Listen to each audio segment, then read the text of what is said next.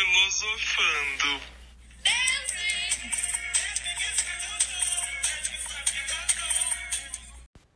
Bom dia! Aqui quem fala é Laura Sacioto e no podcast de hoje iremos contar com a participação de Maria Fernanda Antonini, Aurora Reis, Mariana Burachide, Júlia Mota, Marina Reis e Camila Moura.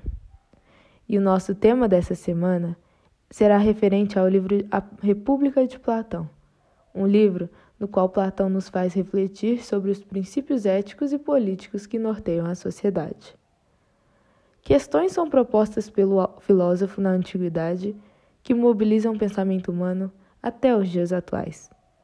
Vamos destacar principalmente como pensar a educação, a poesia e os deuses da cidade. Iremos também falar sobre o processo de educação para os guardiões e as qualidades de uma cidade justa e de cidadão justo. Se você já gostou do tema, compartilhe esse podcast e esperamos que goste. A educação na cidade. Bom, primeiramente vamos começar falando sobre como Platão pensava na educação da cidade. Para Platão, toda virtude é conhecimento, e é de extrema importância a educação para todos da sociedade e de responsabilidade do Estado. Preocupado com a formação do cidadão e sua obediência em relação à razão, Platão é um dos primeiros filósofos a ser favorável à educação. Primeiro deve ser ensinada a virtude, em seguida o treinamento dos sentimentos e depois a formação intelectual. Na República, como vimos na alegoria da caverna, podemos perceber que os prisioneiros estavam sendo limitados através das correntes e das sombras que representavam as falsas ideias impostas desde sempre pelas instituições da sociedade. Na caverna, não há busca da verdade e são ignorantes, e podemos conseguir a melhora através da educação. E através de um longo percurso, temos que ter o grande objetivo final, a área da filosofia, aonde o indivíduo sabe a verdade absoluta com a educação e a busca constante do conhecimento para conseguir sair do mundo sensível. Acredito também na formação dos cidadãos capazes de participar e questionar as decisões adquiridas pela sociedade e sempre buscar o melhor Estado com melhores cidadãos. Devemos estar em constante reflexão sobre a educação. Devemos ter um governo direcionado para o bem comum dos cidadãos. Existe desde educação básica até evolução para os filósofos, com o objetivo de desenvolver o conhecimento. Através do aprendizado militar, inicia o estudo da filosofia. Educação é liberdade. Justiça não pode ser feita pela força e como a relação com o Estado para um possível fortalecimento da sociedade.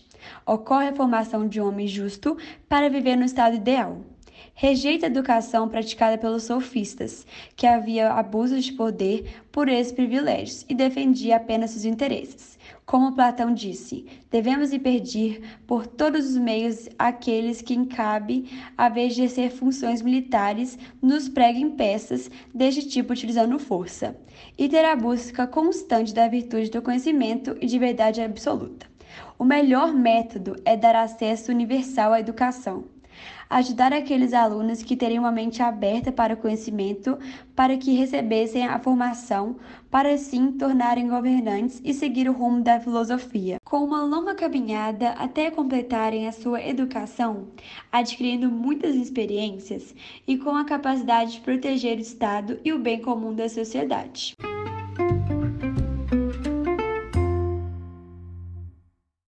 A poesia na sociedade. As poesias retratavam acontecimentos e mitos humanos e divinos. É, a mistura, eles misturavam o que era real e o que era ficção. Isso causava uma grande confusão na cabeça das pessoas, que elas começavam a viver no que não era real, acreditando que aquilo era real. É, essas ideias de essas ideias, modo de pensar, de interpretar o mundo, consumia grande parte das crenças religiosas, o que Platão discordava completamente, já que ele acreditava 100% na razão e na absoluta verdade. É muito importante citar que Platão não gostava dos poetas. Por quê? Principalmente, ele teve uma grande controvérsia com Aristóteles. Por quê? Platão acreditava que eles afastavam os pensamentos da razão e aproximava do mundo de aparência, um mundo que não era perfeito. Platão dizia que a arte vivia no mundo sensível, esse mundo que não era perfeito. E Aristóteles era totalmente contra. Ele pensava que imitar que o mundo sensível era um mundo imperfeito que imitava o mundo perfeito. E Aristóteles via que imitar permitia você vivenciar experiências que não é sua, para compreender melhor o mundo onde existimos. E ele valoriza muito a emoção que a arte desperta, é, onde a razão não está presente. E é por isso que Platão é totalmente contra a visão dos poetas. Cidades haviam vários tipos de educadores: os filósofos, os sofistas e outros que davam para classes sociais menores. Os filósofos e os sofistas davam para classes sociais mais elevadas, já que custava mais caro, já que também eram particulares, eles ensinavam melhor e eles eram mais estudados. É, então, os sofistas, eles não eram tão bem vistos pela sociedade, já que eles eram conhecidos como distorcer a verdade e a mentira, o que era certo e o que era errado. É, eles treinavam seus alunos para vencer discussões, é, encurralando seu oponente com seus próprios questionamentos. É, isso era aproveitado pelos quem queria, pelos jovens que queriam seguir a carreira de políticos e quem queria seguir a carreira de direito. Mas Platão era totalmente contra isso. Porque eles usavam esse modo de encurralar e esse modo de ganhar discussões pelo seu benefício próprio e não em busca da razão.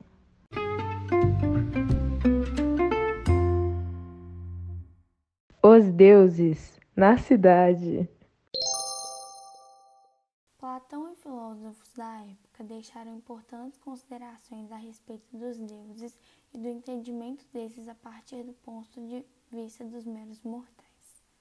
Não deixaram um legado de como tais agiam realmente, mas sim de como deviam ser vistos pela sociedade e, mais importante ainda, como deveriam ser descritos pelos poetas e, consequentemente, lembrados. Homero, importante nome na narrativa antiga, tem um grande peso atribuído a seu trabalho, onde é encarregado de seguir diversas regras no aspecto que se trata de caracterização. Hades, Deus responsável pelo mundo dos mortos, não deveria ser temido, não deveriam ser lançadas calúnias sobre o mesmo, e ao invés disso, deveria ser elogiado. O medo seria maléfico para aqueles que iriam combater, e portanto, tal sentimento deveria ser interrompido. Ao mesmo tempo, os deuses não deveriam lamentar demais. As lamentações foram deixadas para as mulheres, consideradas inferiores pela quantitativa expressividade que tornava o indivíduo vulnerável, e aos homens covardes. Os demais deveriam se portar com serenidade toda e qualquer aventura, e ao mesmo tempo que deveriam manter-se corajosos, como as poderosas figuras. Qualquer forma de sentimento exagerado era visto como algo negativo. Um riso excessivo, por exemplo, provocaria uma transformação excessiva, e por isto deuses não deveriam ser retratados gargalhando. Além disso, aqueles destinados a tal papel deveriam cumprir com a maior eficiência possível, já que foram predestinados pelos deuses que teriam dividido a sociedade em níveis de importância. Os soldados defensores teriam sido fundidos a partir do uso do ouro e, devido a isso, sua existência era essencial. Eram capazes de comandar, por isso, os mais preciosos. Os auxiliares eram feitos com prata e também tinham certo valor. Já lavradores e artesãos teriam sido feitos a partir de ferro e bronze.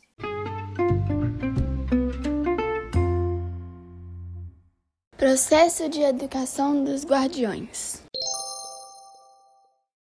Primeiramente, a gente tem que entender que a cidade ela é fundada numa especialização de ofícios, ou seja, tem uma divisão do trabalho.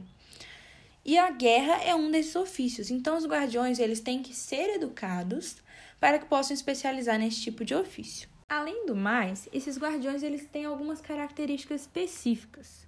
Quais são elas? Existem as corpóreas, que eles devem ser rápidos, fortes, valentes. Isso tudo que eu estou falando é de acordo com Sócrates. E também existem as características de suas almas. Quais são elas?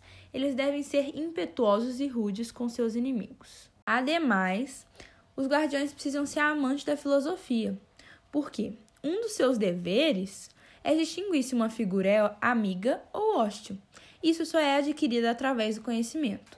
Por isso, eles devem ser muito bem educados. Essa educação é dividida em duas partes: a educação da alma e a educação do corpo. Em relação à educação da alma, ela ocorre por meio de dois fatores, a poesia e a música.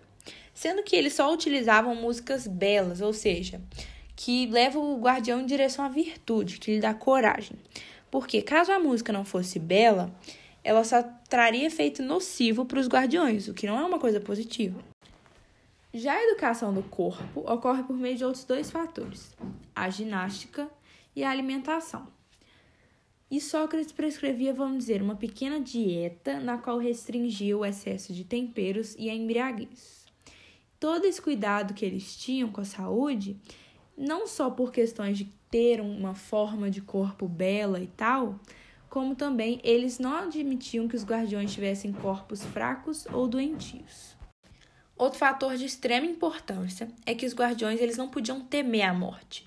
Então, muitas vezes eles eram preciso retirar dos mitos o grito de dor e lamento de homens ilustres, porque os guardiões deviam suportar fortemente as suas desventuras. Além de que eles davam muita importância à verdade, porque somente os governantes e unicamente para beneficiar a cidade poderiam valer de mentiras.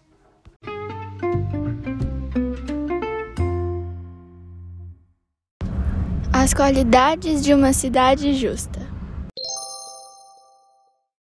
No diálogo platônico, o personagem principal e o mestre de Platão, Sócrates, propõe que a gente veja a justiça na alma humana a partir da justiça no Estado, ou como ele diz, a polis justa.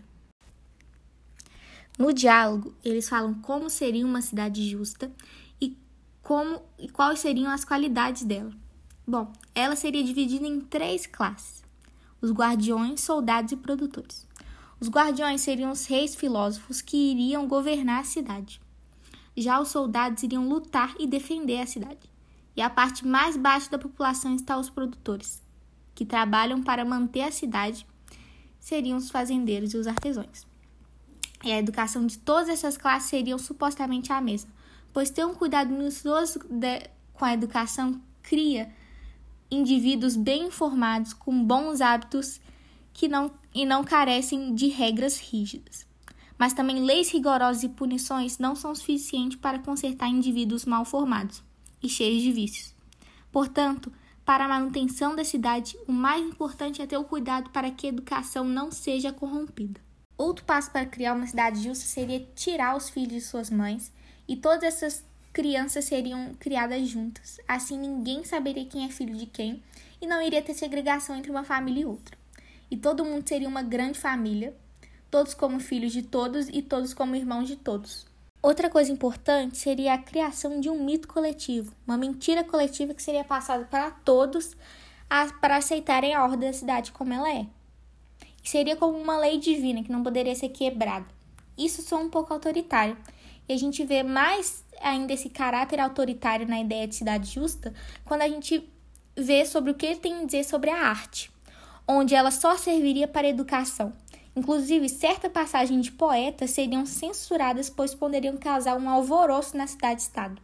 Platão também salienta que a justiça é uma relação entre indivíduos e depende da organização social. Mais tarde, ele fala que a justiça é fazer aquilo que nos compete de acordo com a nossa função. Ele fala também que a justiça seria simples se os homens fossem simples. Platão repudiava um modo de vida com a, com a promiscuidade social, ganância, a mente que a riqueza, o luxo e os excessos moldam, típico dos homens ricos de Atenas. Nunca se contentava com o que tinham, desejava as coisas dos terceiros, assim resultava na invasão de um grupo para o outro e daí vinha a guerra. Podemos perceber alguma semelhança entre a cidade justa que Platão propõe e como ele via a alma. Por exemplo, dividido em três partes, assim como a cidade, onde cada casta social representava uma parte da alma.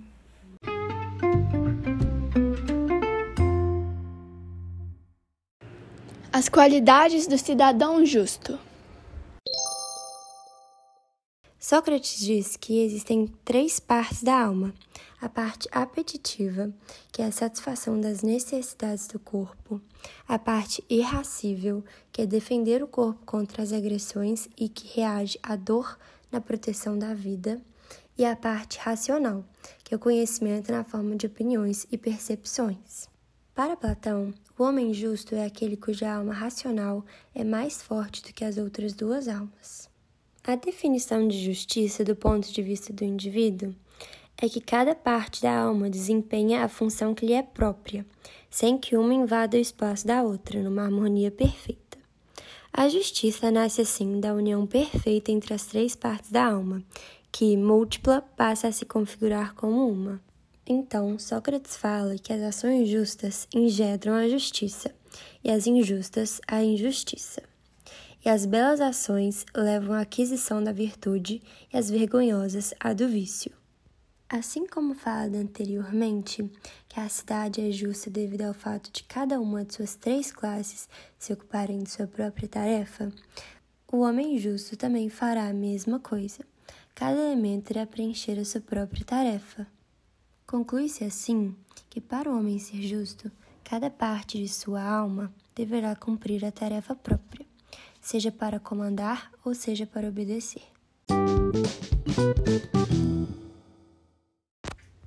Então, com todas essas reflexões e análises do livro A República de Platão, podemos compreender que ele foi de extrema importância, tanto na história da filosofia quanto na história do mundo, gerando novos princípios e formas de se pensar.